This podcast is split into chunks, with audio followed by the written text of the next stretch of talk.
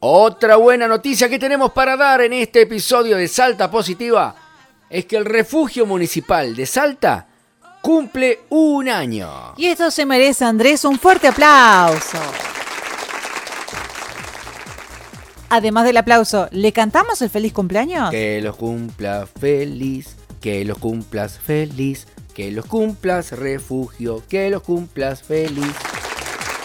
Hace exactamente un año la municipalidad puso en funcionamiento el refugio municipal para que las personas que estaban en situación de calle puedan tener un lugar donde pasar la noche y pasar ante todo la cuarentena, porque se había decretado el aislamiento social preventivo y obligatorio en todo el país. Este refugio funciona en la calle Buenos Aires al 930, donde tiene capacidad para 36 camas.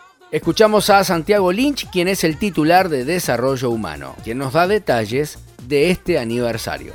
Como seguimos trabajando, eh, las condiciones en las cuales surgió esta iniciativa fueron un momento eh, particular del mundo, donde no sabíamos realmente lo que se venía, eh, pero sí sabíamos que había que hacer aislamiento, que había que tener un lugar digno para poder vivir, compartir y pasar eh, el aislamiento. Eso fue lo que, eh, lo que quisimos hacer en este lugar.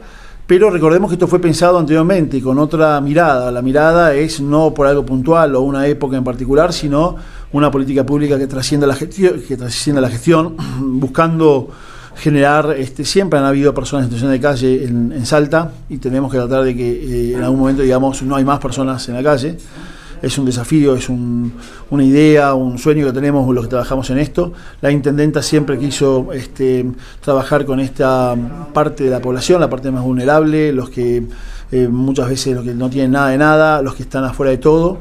Eh, siempre fue eh, la, siempre estuvo la mirada de poder acompañarlos este, durante un tiempo hasta que logren reinsertarse. Tal vez hoy lo que hizo lo que hizo la pandemia fue que, esto que iba a ser por un tiempo, por dos semanas, máximo un mes, se transforme por ahí en que cuatro vecinos al menos hoy están viviendo hace un año. Eh, aquí en este lugar eh, y porque la verdad que las condiciones todavía para que las personas logren reinsertarse en algunos casos son, son muy difíciles. Eh, en la actualidad, ¿cuántas personas están hospedadas y si esto va a continuar ahora que se viene el otoño y el invierno? 13 personas están viviendo en este lugar. 47 em, personas han pasado por acá en, el año pasado, 11 personas han logrado reinsertarse mejor. Sí, va a seguir estando, estamos viendo cuál es la mejor manera, de qué manera poder articular o armonizar que hayan personas que están acá hace tiempo con personas que vengan tal vez por un día, por una noche. Estamos viendo cuál es la mejor manera, cómo se puede hacer ver si podemos hacerlo, porque también recordemos que la pandemia todavía no, o el COVID todavía no, terminó. Tenemos que verificar cuál es la mejor manera de poder este, articular y armonizar esto, que algunos vecinos vengan y salgan, entren y salgan todos los días, con otros vecinos que están acá hace mucho tiempo cuidándose y teniendo las, cumpliendo con las normas de convivencia. Y recordemos que ninguna persona se ha contagiado de COVID, ni ningún empleado empleado municipal, ningún este, alojado refugiado. Y eso es porque hemos tenido que ser muy profesionales a la hora de, los protocolos, a la hora de implementar eh, los ingresos y las salidas, mucho cuidado, eh, cuidándonos, cuidándoles el uno al otro, mucha concientización.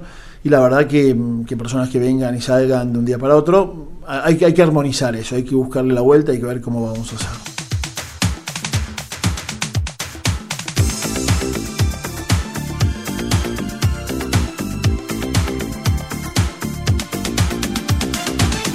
Qué bueno es saber que hay políticas públicas que tienen como objetivo perdurar en el tiempo y no solo estar en un periodo de años según la gestión de cada autoridad. Por eso celebramos que este refugio municipal haya cumplido un año y esperemos que cumpla muchos años más atendiendo y sirviendo a las personas que más lo necesitan. Esto es política, señores, se merece aplauso, la política tiene que estar donde debe estar.